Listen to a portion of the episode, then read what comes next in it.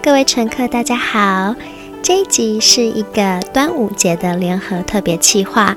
谢谢社群学什么的派派邀请，在这个端午节的连假呢，你将会在二十六个 podcast 节目当中听到不同的 podcasters 介绍各式各样有关端午节与粽子的故事。感谢我之前的虎咪咪一下介绍我的节目，那现在我要介绍给大家的节目是解锁地球。其实上节的节目应该不需要我来介绍，因为它的名次比我还要前面。这个节目带大家用听觉去去旅行，请不同的来宾上来分享在世界各地不同的旅游经历。有兴趣的话可以收听哦。那这个端午节的特别计划呢，我要介绍的是泰国的粽子。你知道泰国也有粽子吗？我之前在泰国的航空公司酷鸟航空任职四年，所以在曼谷也住了四年。因为地理位置的关系，从以前就有很多来自于福建或潮州的华人前往东南亚经商移民，并且在那里落地生根。其实泰国有蛮多的 Chinese Thai。我在酷鸟的前同事有蛮多都是泰籍的华裔，那他们的曾祖父母其实都是从中国来的。你会看到有许多的泰国人也都有着华人的脸孔。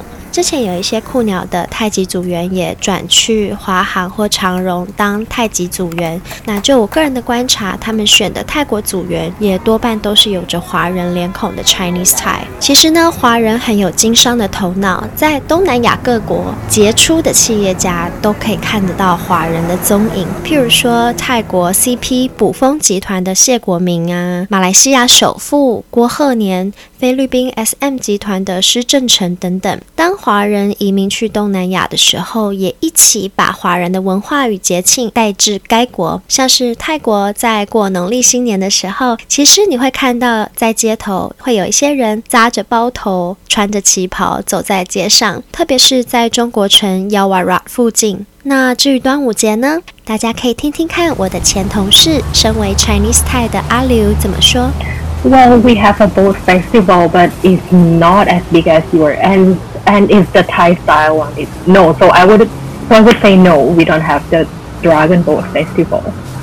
根据阿刘所说呢，泰国其实没有特别过端午节这个节日，包括划龙舟的活动，也其实只有在泰国的某一个府才有的。那泰文的肉粽，他们是怎么说的呢？Oh, we call it bat sang. 其实跟我们的念法很相近哦。台湾的肉粽在端午节的前后才会比较多。那至于泰国的肉粽，也是只有在夏天才能吃得到吗？No, not at all. We can find it throughout the year here. You know, I could say that we Thais are used to finding some certain Chinese foodies here, like spring rolls or dim sum. We can even buy takeaway dim sum from 7-Eleven.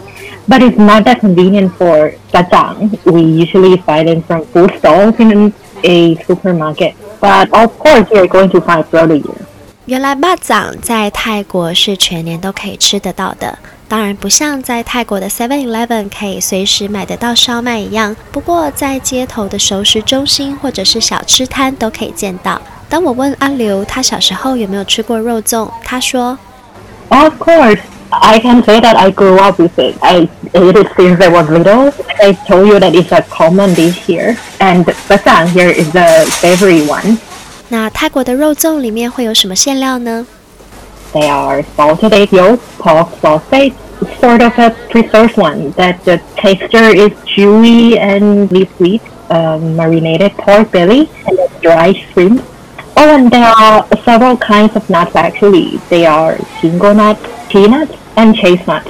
听他的说明，其实馅料好像跟台湾的没有什么太大的差别，有咸蛋黄、虾米、五花肉、花生跟栗子。但是很特别的呢，是他们居然在里面加了很有嚼劲的那种中式腊肠以及白果。而且泰国的肉粽馅料不是像台湾一样是包在里面的，而是打开粽叶就可以看得到所有的馅料都呈现在外面，看起来很丰富的样子。